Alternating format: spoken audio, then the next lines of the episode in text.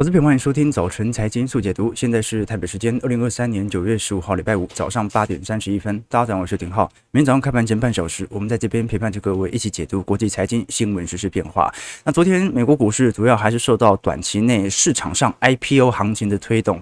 这一次晶片设计公司 On 赴美上市之后啊，迎来首次的蜜月期啊，单日就涨了两成，市值也突破了六百五十亿美元。这个是美国今年以来最大规模的 IPO。不过，美国 IPO 已已经沉寂很久了哈，自从去年的高强度升息以后，这个 IPO 数量就急速的下滑。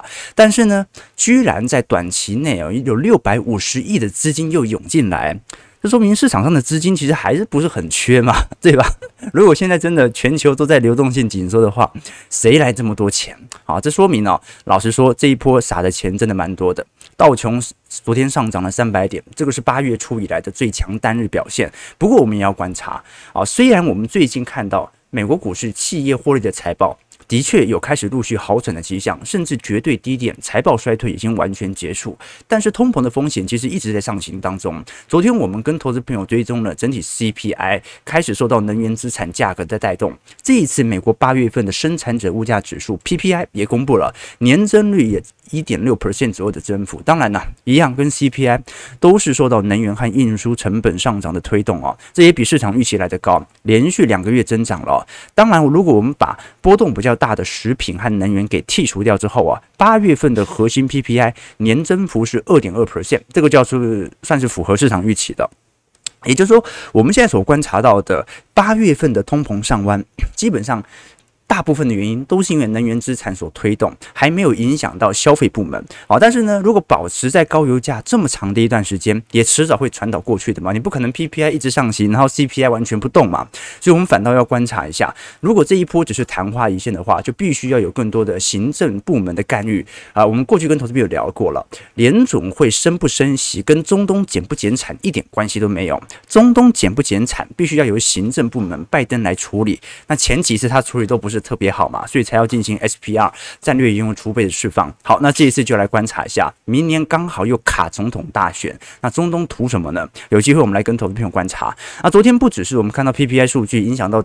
美国股市市场的波动，事实上，昨天欧洲央行也正式的宣布升息一码，这一次幅度已经来到接近四个 percent 了，连续第十次升息了。欧元也跌到了三月以来的最低点，啊，所以呃，欧洲肯定是升不够啊。但是呢，即便德国经济在如此疲惫的状态底下，仍然采取持续升息，就是足以了解啊，这欧央目前认为，至少就整个欧元区并没有紧急的系统性风险啊，选择持续抗击通膨，是现在欧央。政策所采取的立场啊，这个是昨天欧洲央行总裁拉加德特别在记者会上特别指出啊，目前不能说利率已经触及峰值，还是有再升息的机会哦。好了，那呃西边都在升息，西边都在缩表啊，但是呢，东边的资产负债表正在上升啊。我们看到中国人行在昨天啊。正式宣布，礼拜五会调降金融存款准备金啊，也就是我们讲的降准，再调升呃，再调降降准一码零点二五个百分点啊。那主要是为了巩固经济回升的向好基础，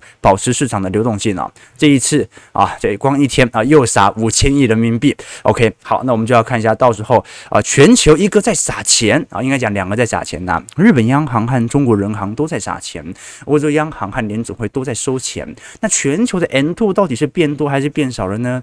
你会发现很有趣的，变多了。而是我撒的钱比你收钱收的速度还来得快，所以全球的货币量仍然在增加，那反映的最后就变成我们讲汇率是跷跷板嘛，哦，就是日元人民币的暴贬趋势难以在短期内改变。不过我们可以观察到在，在整个九月份的交易基调，其实也并不是那么的偏空。我们可以观察到，在整个九月份哦，虽然相对于八月份开始经历适度的回档盘整，但是九月份相对于八月份，老实说，最大的投资族群，我们从美银所统计的基金经理人，呃，偏好来看，还是进行科技大型全值股的做多情绪。那么在九月份，的确做空中国股市的投资人的确有变多，但是变多幅度相对于啊，把资金投入到去做多科技股的比例，其实比例并没有特别的大。那有些人呢是选择高强度的去做多日股啊，但日股的表现的确这。半年以来，应该是整个亚洲股市当中表现最为亮丽的资产。那有部分投资人呢，持续在做空美国的商办啊，但美国商办其实最近叠加效果已经有开始筑底的感觉了。那我们可以观察到了，之所以持续做多美国大型科技股，而并不是针对美国全体股市来做多，还是有原因的。我们事实上可以观察到，把整个标普五百指数拿来进行。进行统计哦，今年以来的涨幅大概是十六个 percent 左右。那 N S C I 欧亚指数的平均涨幅大概是十个 percent 而已哦，中间差了接近有七点五 percent 啊。那么，如果我们把标普百指数啊，把七只股票啊，就是那七只科技全指股进行剔除以后啊，剩下的四百九十三只的。平均涨幅才三点五 percent，甚至输给欧亚股市哦。所以，标朋友，我们讲的并不是说美国股市大赢全球股市哦，我们讲的是美国股市的那七只权值股大赢全球股市。你把这七只拿掉，诶，它连台湾股市、连日本股市都完全跑输啊！这个就是我们观察到的实质现象。所以，呃，资金的拥挤性呢，还是集中在这些大型科技权值股哦。那也足以说明，目前也并不是绝对性的泡沫推高，哪有泡沫推这么高？结果就只涨七只股票。其他股票都不跌，你顶多是说这七只股票有估值过度膨胀的问题，但是你不会说整个美国股市都充满泡沫，因为一堆股票根本连涨都没涨。事实上，我们可以观察到。到现在为止啊，联总会比较尴尬的一点就是，其实大家也很清楚，大部分的中小型企业的获利好转速度，并没有像这些科技权值股来的这么快。我们看黄色线，也就是当前啊联总会持续进行缩减资产表的路径图哦。那标普百指数呢，却是反方向的往上走，就是怎么可能钱越收越多？啊，把钱都收回来，但是股市一路在向上涨呢？这说明呢，现在这些资金呢，已经呃具有一些某种偏好的。这种嗯，或者我们讲到这种避险的偏好，导致大量的资金涌入到科技全值股的目的哦，也不一定是完全看好这些科技全值股，就觉得那些中小型股有点危险，所以就钱全部灌到大型全值股，而全值股它占的全值又很大，最终就导致了资产负债表短期内我们看到跟全球股市呃资金的脱节啦。我们如果是从啊全球大型科技全值股在标普百指数当中平均本益比大概是三十几倍哦，那整个标普百指数现在也不过就是十。九到二十倍而已啊！如果你把这些大型科技全值股进行剔除，那剩下的四百九十三只，本益比才十七倍。好，所以这个就是美国股市当前的状况啊。其实今年五月、六月、七月、八月到九月份哦，整体美国股市的结构面到现在都没有蛮明显的改变啊。所以我们才说，你不要看那么短的尺度，你看整个长一点的尺度，你都知道，现在美国股市也也还是属于蛮意见分歧的情况。你也看不到绝对乐观，你也看不到绝对悲观，这个就当前的氛围。好，那我们要看。什么呢？作为周期投资者，要看的当然是整体库存循环、获利好转的变化。消费衰退是一回事，它可能会拖累获利好转的进度。但是获利如果绝对低点已经见到，基本上就说明股市的绝对低点、绝对底部也已经见到。我们只是看未来它复苏的进程，影响到股价上涨的速度而已。那我们过去已经跟投资朋友聊过了，标普五百指数这次在二季度的具体 EPS 的负增长幅度已经全面出炉了。的确，二季度预估还是。衰退三个 percent，但是原本市场的预估是衰退七个 percent 哦，所以衰退幅度其实已经减少很多了。今年二季度跟一季度其实衰退幅度差不多，获利都是减少三个 percent 左右哦。而在今年三季度预估就会回到正成长。那当然啦，我们讲是整个标普，如果你看绿色点点，也就是把能源股进行去除以后啊，因为能源股真的很惨嘛。我就说了，我持有的相关的基金或者 ETF 也都不包含。能源股或者原物料概念股啊，毕竟我始终认为现在是生产力循环的上行轨道，所以呢，你可以观察到，早在二季度，这些美国股市的大型科技全值股啊，二季度获利就已经接近有四个 percent 左右的增幅了。那三季度、四季度预估增长幅度会来得越高。好，所以换句话说，整个景气的低点在今年二季度已经发酵，已经转折点看到，整个长期库存循环的低点已经在二零二三年已经看到，这个是我们观察的现象啊。那当然了，大家可以。根据短期内的情绪来做一些预估和规划，但是呢，始终是有风险的，你就必须要有更多的风险一筹啊。就是说，我们现在的报酬，我是追求年化报酬率以接近十五趴作为主要目标，这个是整个周期循环的，我回撤之后的年化报酬绩效啊。好，但如果你是要进行主动投资，甚至进行短期预测的话，就一定要比我高，不然没意义，你知道吗？没没意义，这这好像你连大盘都打不过，那你干嘛做主动投资呢？好，所以我个人认为啦，我们尊重周期哦，不要找那些永远在变的数据哦，我们要找那些永远不变的观念。那就是库存循环，就是三到四年会发生一次，而现在发生了，而且现在发生的股价它是前一到两个季度进行反应，也就是在去年十月份，这个是我们的观察啦。让我想到一前一个小故事，就有人问。米开朗基罗说：“你雕那个大卫像的时候，好漂亮啊！你是怎么雕刻出来的？”米开朗基罗说：“不难啊，因为大卫就在那块石头里面，你只要把不是大卫的那部分给去掉，它不就是大卫了吗？”好，这个就是一种艺术家式的回答，就是说，如果我们坚信啊，就是呃某些观念当中你已经有了外在的变化，不管怎么变革，都不会影响你原本的那个初衷。对，好的，网网友说：“啊，为什么雕刻的？”这么短小哦，没有，对对，好好，我们继续往下看哦。那现在的问题就在于哦，我们很好奇，通膨在上行，它对于消费的衰退肯定是一个新一轮的打击。那有没有可能借由消费的走皮，硬是把我们原本预期的获利好转又拉下来了呢？当然有可能，但是它不太可能会进入到极度的那种。呃，获利突然啊急剧式的下跌，因为目前劳动力市场表现还算是强劲的。我们真正观察的是啊，这一轮的库存循环会不会走得比较快一点？就是我们的获利就一路上去嘛，一路上去，会不会明年中旬、明年年末高点又见到了，要重新下来了？这个是我们观存。库存循环会不会提前结束，而并不是担心库存循环是不是不会发生。OK，好，那我们可以观察到，现在在整个美国股市当中，主要有三条路径，一种就是标准的软着陆，预估整体 EPS 可以上行到二零二三年到二零二四年中旬，大概可以来到二百六十块左右。那么如果是呃基本线的话，就是说现在就是消费有可能会衰退。但是财报衰退不会发生的话，大概是两百四十块，就跟现在预估的差不多了。如果是硬着陆的部分，就两百块。OK，所以现在美国股市是用什么样的价位来定价？普遍高盛、美银、大摩都是以两百四十块来进行定价。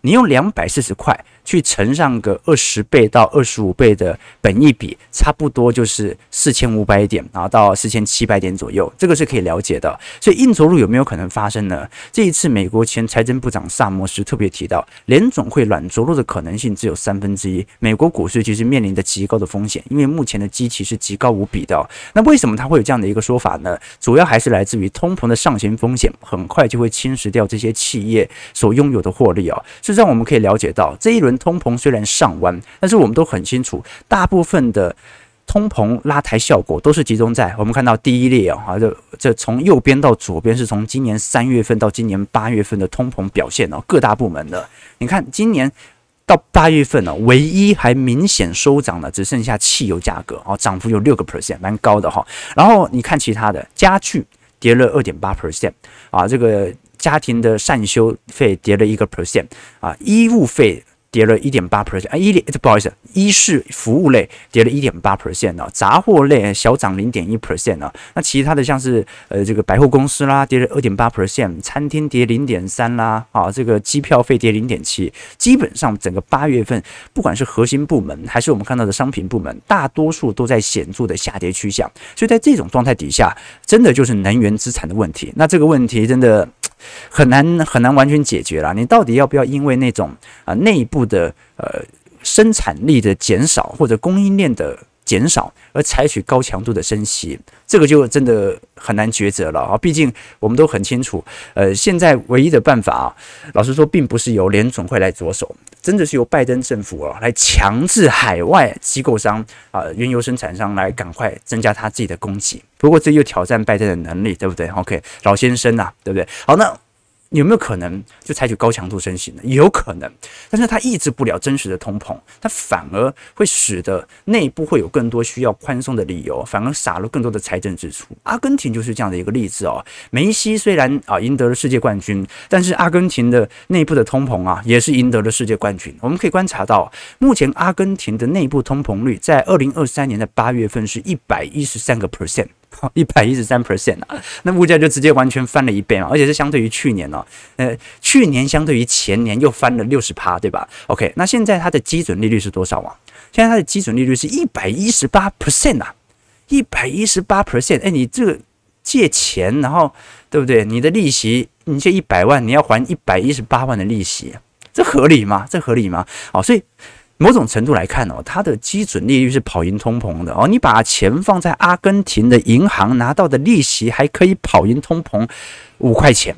对吧？啊，所以 你说联总会会不会最后到这种处境呢？最好是不要啊。所以高强度的升息，我认为也不是一个好的办法。很多人说啊，这个就是联总会只要持续的暴力升息，把通膨一举歼灭就好了。反正劳动力市场不错嘛，就把它歼灭嘛，赶快呀！啊，这个短痛，这个长痛不如短痛。我们现在就一举歼灭，衰退就衰退，马上又复苏了。其实不能用这种逻辑啊，因为这个信贷风险它所造成的伤害其实蛮严重的。通膨我们顶多就像现在好痛苦啊，然后然后熬久一点这样子，但是呃，对于金融系系统性的伤害啊，它对于穷人，尤其是对于底层阶级真正的伤害，失业之后所造成的啊这种冲击，其实是非常非常大的。好，这就我觉得哦，不不不要不要听人家这样讲说，联准会现在就应该要采取高强度的暴力升息，它不升息就有它的原因，我们必须了解它的缘由，那就来自于市场的信用卡违约率其实正在冲高当中。以前有一个民间传说嘛。叫做父子骑驴，就有一对父子出门办事，然后骑着驴子这样子。刚开始呢，儿子是骑在驴上面，父亲就在底下走。那很多人就说：“哎，这个儿子不孝啊，不孝。”于是呢，就换父亲去骑驴，儿子在底下走。那路人又说：“啊父亲不知道疼爱儿子。”那两个人没办法，只好一起骑在驴上啊。这个时候，路人又说话了，他说：“他们虐待畜生，他们两个人一起骑呀。”啊，这故事很多人以为是那个。啊，中国的民间传说，后来我才看到那个是《富兰克林传》里面写的故事哦。好，那这故事是什么意思啊？那你不要听人家那边胡扯，好像你做什么大家都会有意见的。不管经济环境怎么样，经济环境向好，一堆人说有泡沫；经济环境向差，一堆人说真正好戏还在后头呢，大萧条即将发生。OK，所以这是我们真正遇到的问题。好了，那刚才聊了很多，我们都很清楚啊，所有的问题都是集中在。啊，那个不负责任的啊，沙乌地阿拉伯啊，继续的减产。我们看到啊，昨天原油价格还在冲高当中哦。这一次我们可以观察到，西德州原油价格已经冲到呃九十点一六美元每桶，收涨了一点九 percent。在昨天，布兰特原油昨天收涨一点八二美元，两个 percent，收在九十三点七零美元。哦，这一波啊。沙乌地阿拉伯轻质原油价格都已经要逼近一百块了，那通膨会不会因此而快速的加速呢？当然是有可能啊，只不过呢，这个加速它并不是形成长期通膨的关键，因为昨天我们已经提了，大多数的资产价格，呃，大宗资产并没有显著的拉抬空间。我们真正关注的啊，其实是罢工了。昨天，昨天开始有罢工的呼声，开始这个应该这样讲啊，啊，资方有适度的退让，福特啦，福特本来是。愿意妥协涨薪十个 percent 哦，那在昨天呢，正式宣布涨薪两成，但是工会并没有回应啊，所以。罢工应该已经开始，那么在今天应该会持续的升级，除非在呃今天晚上哦采取新一轮的协议啊，因为福特这一次调涨了两成，工会的时候会谈，但是不会改善或者说不会延后罢工的进程，所以现在应该是边罢工边谈的啦。那我们要观察一下后续的影响和变化。事实上，我们可以观察到啊，美国支持工会的人数上涨哦，也带领着工资持续的拉抬当中。现在工会的支持率在美国是有多少？各位知道吗？百分之。七十啊，好，这个是一九六六年以来最高的工会支持率，也就是。大多数的劳方目前完全站在工会这一边，而薪资水平如果按照过往的格局，当工会支持率越高的时候，这个时候工资占 GDP 的比重就会上行。那相反的，你看一九六六年到一九八五年这段时间，呃，工会的支持率越来越低啊，因为每一次叫工会支持都没有用嘛。当时停滞性通膨又打越战，结果工资占 GDP 的比重就开始下滑。我们要观察一下这一波，如果真的是由工资所进行。显著通膨的拉动，那真正的通膨才会来。好，那如果这件事情短期内能够解决，就不有太大的问题。所以哦，相对于能源啊，我更担心这个工资通膨对于实体消费力的拉抬作用啊。事实上，不只是美国了啊，我们看到美国的好莱坞协会也现在也在啊，编剧也在罢工嘛。昨天，韩国全国铁路工会也宣布啊，从昨天早上九点开始罢工四天，好，那这一次主要是针对一些啊旅客的出行啊，呃货物运输啊，认为有明显啊这个呃资方占优势的状态啊，就劳方很辛苦啦啊之类这一相关的啦，比如说开行率啦特别高啦啊，导致人流呃没办法顺利的运输，然后增加员工的负担，然后又这个韩国铁路又不愿意去招募新的员工，反正就这些原因呢、哦。那主要目的啊也只有一点啊，就是招募更多的人力啊，那不一定是涨薪，招募更多的人力啊，这说明不管是韩国啊、美国，就是因为缺工，缺工才有这么多。明显的罢工行为开始发生。好了，那罢工这件事情呢，伤害最大的，目前来看，当然是属于拜登政府哦，因为我们都很清楚哦，随着通膨持续的升高，美国的家庭收入、实质购买力，其实在这两年是不断受到冲击的。就算现在实质工资转正，也不过就这几个月的事情而已哦。所以整个心理的情绪感受还是蛮不满的。在这种状态底下，我们可以观察到，美国家庭收入的部分哦，最近针对美国人口普查局公布的数据，大概有三分之一。州都出现显著的家庭收入下降，只有五个州的收入中位数有所提高。我们可以观察到，这次具体的收入下降的部分州啊，大概集中在中西部以及北部哦。你像是呃密西根州啊，这个宾州啦，或者 Ohio 啊，这几个州哦，我们都很清楚它是摇摆州，就是过去有时候投共和党，有时候投民主党了。但是这几个州刚好都出现了家庭收入下降。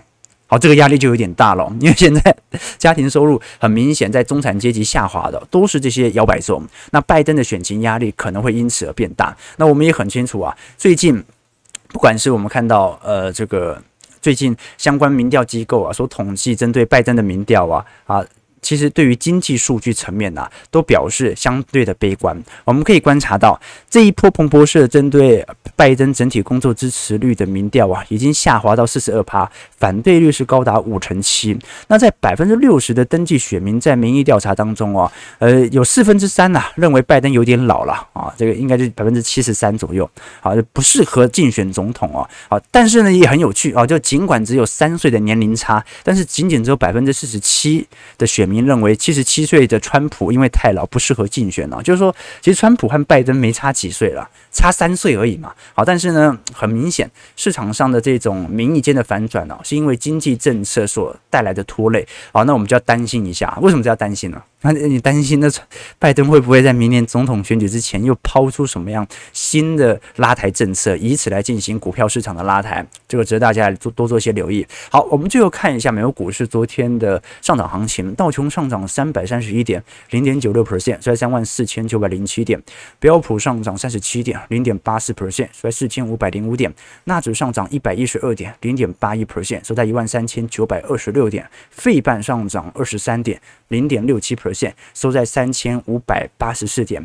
美国股市到目前为止哦，都还在一个高乖离的修正区间，就是它的乖离从当前层面来看，应该是会在下方开始逐步盘旋。为什么？因为它已经不冲高了。但是呢，由于这一波价格跌幅，甚至连半年线都还没有明显的接近啊。事实上，老实说，如果牛市真的要形成的话，来一个中期回档回测年线都不是太意外的，对吧？但到目前为止。美国股市就盘在这样的一个位阶，事实上它也在量缩了，就市场感觉好像蛮明显的，就是。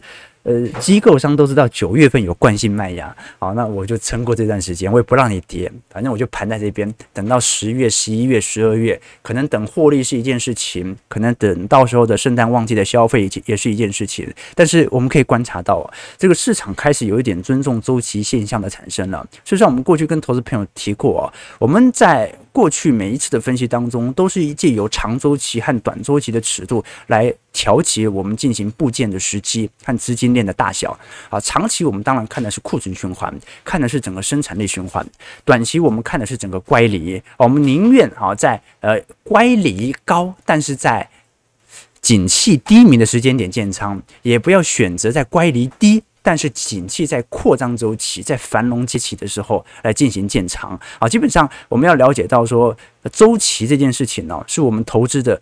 最终原则啊，这个吕杰老师讲的嘛，现在发生的事情过去一定发生过，未来发生的事情现在一定有迹可循。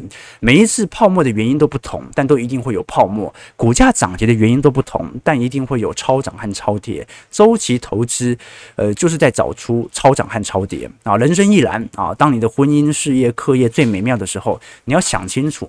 你是在一个起点，还是在一个极值？人生就是一样会有高潮低潮，好发生的时候哦。OK，我我想到最近我看了一本书哦，就说古人总结不是有什么成功十大要素吗？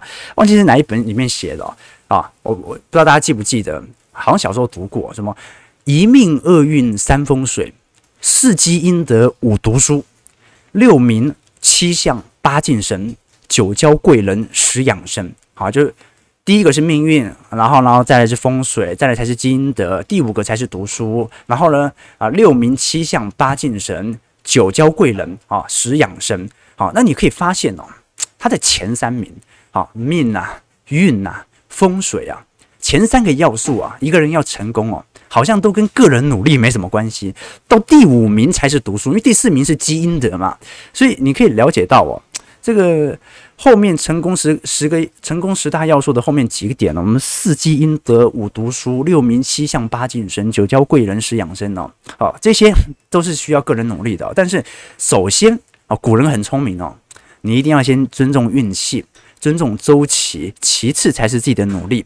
啊，所以选择很重要啊。我们当然啊，台积电六百块。可能也是不错啊，因为台积电是一家不错的公司，但它是整个周期在景气繁荣周期所呈现的价位。如果你能选择，你当然是选择一间好公司，在景气下行周期来进行买入，对吧？好，所以哦啊，这个选择很重要，我们要尊重周期啊，先相信啊，一命二运三风水，再来五读书，再来好好读书，好不好？人生就是这样的，OK。人生无常啊，对对对，人生无常。我一一直跟大家讲说，一定要保重好自己的身体哦。因为我最近你看那个山道猴子以后啊，我就有一阵子上瘾了，你知道吗？我每天去爆料公社去看那种烧杀掳掠、行车纠纷啦，那种严重车祸啦。我不知道为什么看上瘾了，就让我提醒自己要珍惜生命，对不对？你还记得以前前两年吧，不是有一个？男大学生嘛，开玛莎拉，呃，不是不开玛莎，开开自己的车，然后擦撞玛莎拉蒂，然后现场玛莎拉蒂就绕了一堆人来把他殴打一顿嘛。所以你会发现，人生有些事情就是无法避免的，人生无常，很多车祸并不是来自于啊你自身不安全的驾驶哦，是别人不安全。所以你骑车技术再好啊，你在路上的风险仍然很大。那你要了解哦，你骑车骑得越多，本身就是在整个周期循环当中风险比较。高几率的风险事件，各位可以理解吗？好，就是说，呃，你，哎，不要再不要再讲太多，时间有限，对不对？不过我还是特别想讲哦，哦，那个我那个同学，因为有一个在做安保公司的，家里是做有点类似那个中保无线那样，我就问他说，如果我在路上跟人家有纠纷，该怎么办？那法律常识当然是赶快报警嘛。但是有一些时候是有紧急危机的啊，比如说被人家破窗怎么样了？好，那很多人都说啊，那什么？车上要放个电锯啦、扳手啦、狼牙棒啦、什么西瓜刀，我跟你讲，那都是真效的。他跟我说，这种东西你警察局一来哦，你怎么狡辩都没有用，因为怎么看你都是有攻击性的，你都没办法去保证说是人家先动手的。所以这个时候你必须要有非常好的口才或者法律知识才能够狡辩哦。而且你想想看，这些东西本质上都有点麻烦，因为很多东西都放后车厢，比如你放个电锯。根本来不及开啊，搞不好还没充电呢啊！你刚下车就被绑走了啊！离行李箱有一两公尺远的，那该那该怎么办呢？他跟我讲说，现在其实蛮多线上购物平台都有卖那种车用灭火器的，以前好像是不允许，但现在好像是有开放，你是可以啊，你只要在安全的温度底下是可以带着这个车用灭火器的。就是他说，你这个车用灭火器，你被喷一下真的很痛苦。而且他首推的是那种泡沫的灭火器哦，再来才是干粉的灭火器哦。因为这个东西哦，呃，第一个它很重嘛，就是你可以那样敲人家头这样子。那第二点就是，你可能就放在呃这个这个这个后座位啊，或者是放在副副驾驶座脚底下，出事了你一解开安全带，噗，就开始喷这样子。所以，所以这是一个啊这个。啊，遇到人生无常的时候该做的。哎，我为什么讲到这个？九点钟啊，九点钟啊，今天今天没时间了啊，没时间了。OK，我们今天礼拜五啊，礼拜五要抽一本书，对不对？礼拜五要抽一本书啊。好了，我刚才讲了很多了，其实想跟投资朋友分享的就是啊，如果想要了解整个周期的变化，好，那一定要考虑参加我们下个礼拜五，好，二零二三年九月二十二号礼拜五晚上八点钟的财经号角线上第四季听友会。每个季度我们都会针对上一个季度的听友会来做一些追踪和回顾啊，也做一些检讨，有没有需要调整呃观念的地方，调整对于呃未来行情演变的看法。同时间，我们也会针对下一个季度来看一下呃，我个人认为行情的方向以及乖离的建仓步调。当然。那呃，我们虽然会在资产部位当中啊来更新我过去的投资部件的规划，但是未来的行情我们必须还是要依循的周期，也就是说，我们必须找到一个正确的投资策略是。不管行情怎么变动，我们的受损幅度都会来得最小的这种投资策略，这个是最重要的。好，那今天礼拜五，通常礼拜五我们都要导读一本书，希望大家除了从我们的频道当中学习一些总体经济知识、财经思维之外，也可以从其他人的书籍当中获取不同的启发，这点很重要啊。我们说的呃，也不能说百分之百是对，只是说它是我自己个人价值观跟当前时事的一些组合。今天啊，推广的这本书叫做。别把你的钱留到死，哎，是不是跟一首歌有点像啊？啊，什么？别把悲伤留给自己啊！忘记了，忘记了。别把你的钱留到死哦。那这本书的作者呢，名字叫做比尔·伯金斯，他是美国非常知名的对冲基金经理人。那对冲基金大家都很清楚啊，他并不是针对市场上的散户来服务的，他是针对呃全球的这些机构商。或者顶级富豪来进行呃基金相关的操盘，那我们都很清楚，对冲基金它最大的区别跟公募基金，呃，我们讲那种 ETF 啦，或者挂牌的这些主动型基金最大的区别在于哦，它追求的是绝对报酬哦，这一般的基金 ETF 哦，这个空头年。只要你的绩效亏损幅度比其他来的少啊，你就算赢家，对不对？但是对冲基金啊，它因为完全对于富豪负责，所以它追求的是绝对报酬，所以它的 range 更广，它没有什么持股限制啊，随时做多做空都可以哦。那它也被《华尔街日报》啊认为是对冲基金最后一位牛仔，同时也是历史上最成功的能源交易者之一。那当然啦，他写这本书哦啊很有趣哦，我一直以为。很多投资书都是在教你如何增长自己的复利财富的，但这本书啊，是他在历经几十年的自己的事业增长之后体会到的一个倾向，那就是别把你的钱留到死，不要只顾着赚钱，却忽略了花钱。这本书总共一共有九个法则。九个法则都在告诉你说，你的人生应该要怎么过，你的人生的赚钱的规划应该要如何衡量。你不要留太多钱都给子女，你要刚刚好在死前花完最后一刻的钱。他是教你怎么把钱花在刀口上，而且有一个显著的资产规划的哦。以前有一个故事嘛，就说一个有钱的商人呢，来到小岛度假，他就雇佣了岛上的渔夫来当导游。那几天相处下来呢，这个商人就跟渔夫说：“哎，你为什么不买一个新的渔船呢？”啊，你就可以捕更多的鱼呀，啊，赚更多的钱呢。渔夫说：“然后呢？啊，说你赚的钱可以买第二艘啊，第三艘渔船，拥有自己的船队啊。”啊，那渔夫说：“啊，然后呢？你就有资本建鱼罐头市场，跟食神一样啊，行销世界跟史蒂芬周一样。”那渔夫说：“然后呢？”商人说：“那你可以和我一样，每年呢都会有一个月来这样的小岛度假，享受自己的人生啊。”那渔夫就回答商人说：“可是我已经天天在这个小岛上。”度假享受人生了啊！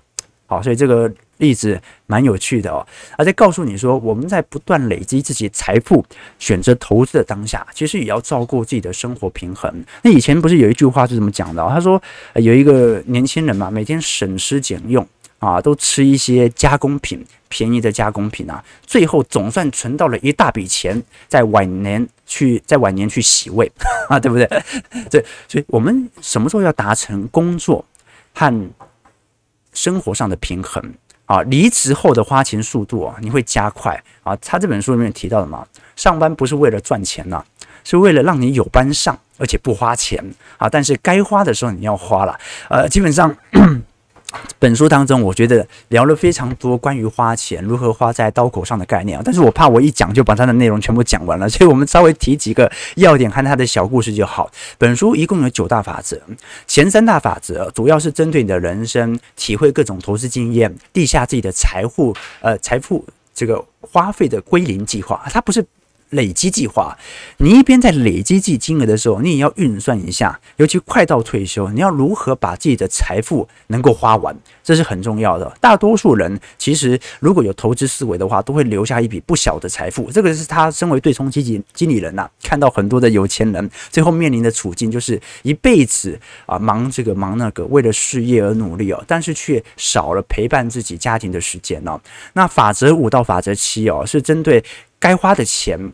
习以为常的生活和人生的时间表哦，法则八和法则九啊，第一是了解自己的顶峰啊，他认为人生总会有自己成就的极大要点，而时间到的话，不是说不能停止工作，而是应该要退下来去做自己真正喜欢的事情，而不要完全的去在年老的时间还要去追求那些名利哦。最后法则九，大胆冒险。把握机会，就如果你很年轻，就应该大胆的冒险。但是如果你年纪年纪越来越大，你就要想办法消耗自己的财产。这本书蛮有趣的一个观念书啦，提供给投资朋友。那当然啦，这本书远流出版啊，远流出版必属精品啊。这本书它就有一个名言嘛，叫 “Die with zero”。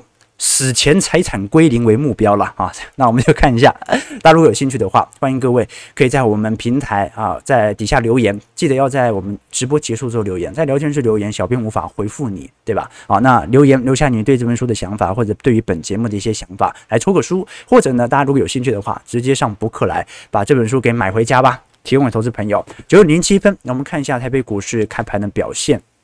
OK，啊。别把钱留给其他人。哎，对对，这这行书名更更适合这个书名了。OK 哦，对对对，好，我们把他的书讲完嘛。哦，对对对，哦哦，陈升的歌哦，然后是这么老了的歌哦，是哦，哦，OK。啊，怒火气。啊，对对对，辣椒水最好用，不行，这个警察抓到你就完了，对吧。OK, OK, 台北股市上涨二十四点，收在一万六千八百三十一点呢。啊，今天量能好像有一点放大，对不对？今天量能大概有两千八百亿左右，这可能呃 IPO 行情呢。我我其实一直都不是很相信 IPO 行情。这几年你看有几个 IPO 惨不忍睹，之前那个 Coinbase 也是一样的。啊，这短期内都会有一点情绪上的拉抬效果了。提供给投资朋友，如果喜欢我们节目，记得帮我们订阅、按赞、加分享。我们就下礼拜一早上八点半早晨财经速解读再相见。祝各位投资朋友开门顺利，操盘愉快。